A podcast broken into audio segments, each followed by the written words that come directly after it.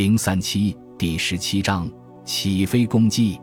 第二机动部队航空参谋奥公正吴海军少佐站在轻型航空母舰“龙香号”甲板上，目不转睛地注视着令人生畏的北极天空。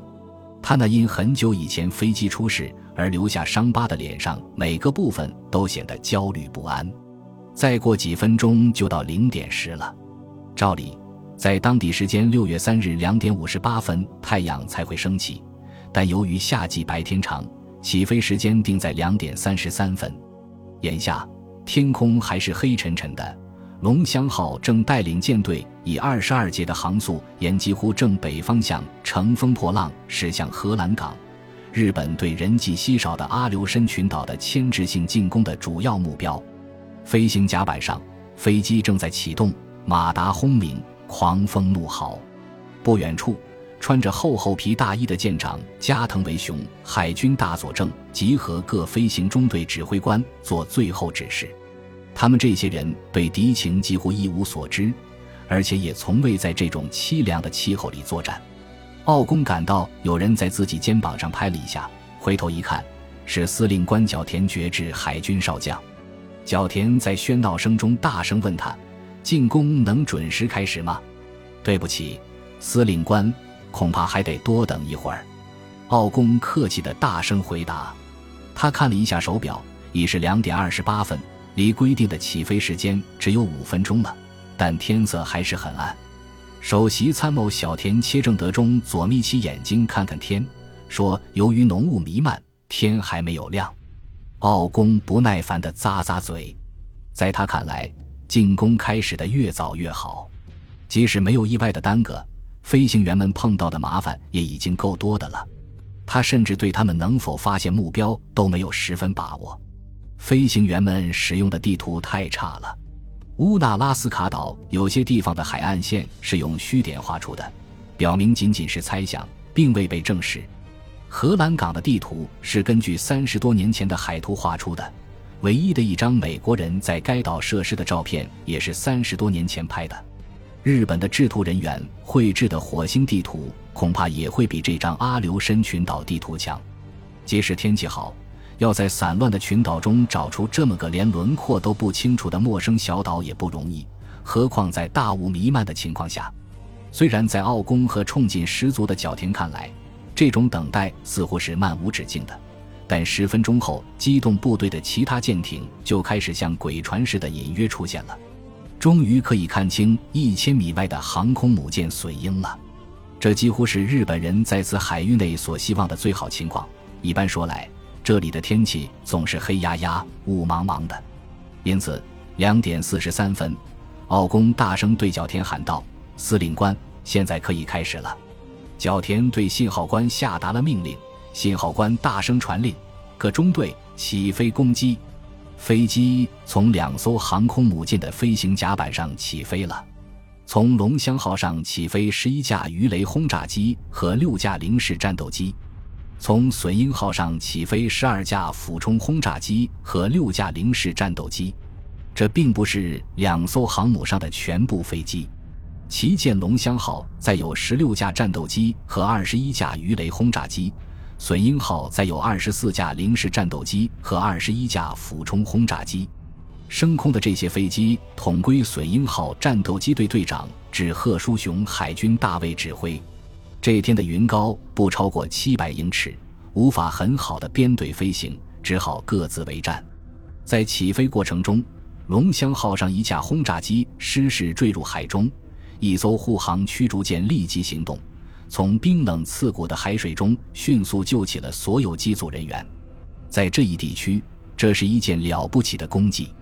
日本人对阿留申群岛发动的牵制性进攻就这样开始了。日本魔术师将观众的注意力引到阿留申群岛后，就准备在中途岛从帽子里变出兔子来。这些飞机刚刚穿入薄雾，几架美侦察机就在角田的舰队上空出现，好奇地飞来飞去。其中一架紧紧地跟着舰队，丢了几颗炸弹，魏忠后来也飞走了。在飞往荷兰港途中，隼鹰号上起飞的飞机遇到一架美水上飞机，并将其击落。但由于他们与该机周旋而耽误了时间，加上漫天大雾，此次行动未遂。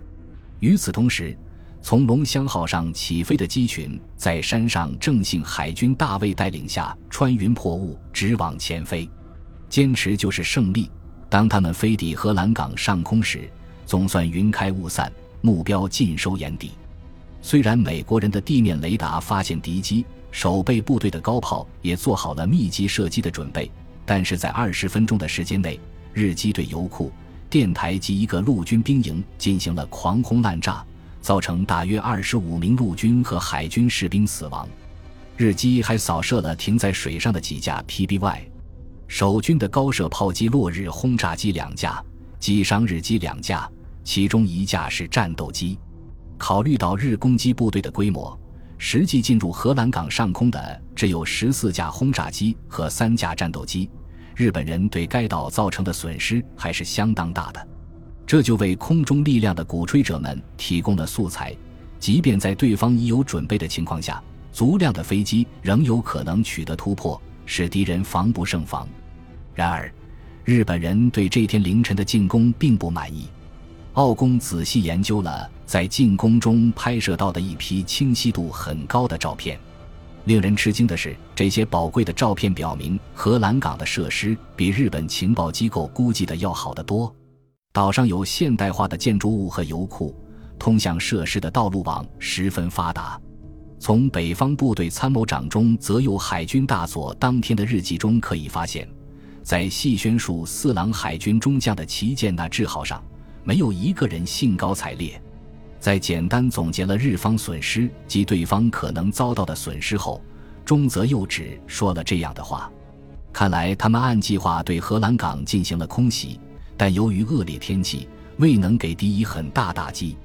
事实上，根据美方记载，六月三日荷兰港一带的天气并非那么糟糕，而是云量变化不定，飞行条件中等。即便如此。”日机也未击中港内任何重要舰船。最糟糕的是，根本就没有美国舰队出来巡猎入侵者。迄今还没有迹象表明阿拉斯加的牵制行动对主要环节的主要作战起到了任何作用。可是当时奥公和其他任何人都根本无法了解荷兰港的牵制进攻对日本有多么不幸。飞机刚刚完成攻击任务，又发生了一幕令人遗憾的悲剧。当轰炸机与战斗机在乌纳拉斯卡岛东端上空汇合时，龙香号上海军飞行士官古贺发现自己的零式战斗机后边喷出细小的汽油泡沫，他立即向小队长小林时海军大尉报告，说自己不能返回航空母舰了。然后他就朝荷兰港东面一个原计划作为紧急迫降点的小岛飞去，按计划。攻击以后，应有一艘潜艇停在那里搭救遇难飞机上的幸存者。小林眼见古鹤平安地飞向一块平地，但就在轮子着地的一刹那，这架飞机猛地一拱，机头朝下竖了起来。在小林看来，该机一定毁坏严重，飞行员非死即伤。他只得下结论说，企图把飞机残骸或飞行员撤出冻土地是徒劳无益的。龙翔号接到他的报告后，派出那艘巡逻潜艇在该地区仔细查找，但是没有发现残骸。小林的估计正误参半，那架零式机突然停了下，猛然一拱，古鹤的头撞在仪表板上，颈断人亡。但飞机只受了点轻微的损伤。大约于五个星期后，美国的一支搜索队发现他时，他仍然处于极好的工作状态。美国人这下可交了好运，缴获了一架几乎完好无损，在太平洋上空简直所向无敌的零式机。他们将这个宝贝运回美国本土进行了修理，然后认真加以研究，并做了一切可能的飞行实验。不久，对奇迹感兴趣的美国人就完全掌握了它的优缺点。这种很好的飞机也是有弱点的。日本人为了取得高机动性。大航程及其他攻击性能，牺牲了防护装甲和其他安全措施，这样它在空中就极易着火，甚至连自风式油箱也没有。它在战斗中经不起损伤，甚至连 P 四零及 F 四 F 式飞机都能轻易承受的损伤，它都受不了。掌握了这些情况后，美国的飞机设计师们就赶紧着手设计一种最终将胜过传奇的零式机的战斗机。经过努力，终于由格拉曼公司造出了几乎各种性能都比零式机优越的 F-6F 地狱猫式战斗机。后来，奥公在回忆这段往事时认为，丧尸古鹤这一架战斗机使美国人得以迅速征服零式机，这是最后战败的决定性因素之一。当然，当时美国人无暇也无心顾及在阿留申群岛的一个无名小岛上失事的一架日机残骸。我们说过，当时尼米兹虽已断定日本人对阿拉斯加的佯攻仅仅是一次牵制性行动，还是指派了聪明、精力充沛但性格反复无常的迷糊蛋罗伯特·与西奥波尔德海军少将，担任五月二十一日成立的一支小特混舰队的司令。负责北太平洋方向，以防万一日本人在那里动真格的。西奥波尔德一八八四年生于旧金山，对大雾毫不陌生。他一九零七年以第九名的成绩毕业于安纳波利斯海军学院。其军事生涯与其他年轻有为的军官一样，在海上、岸上担任过多种职务，直至太平洋舰队驱逐舰队司令。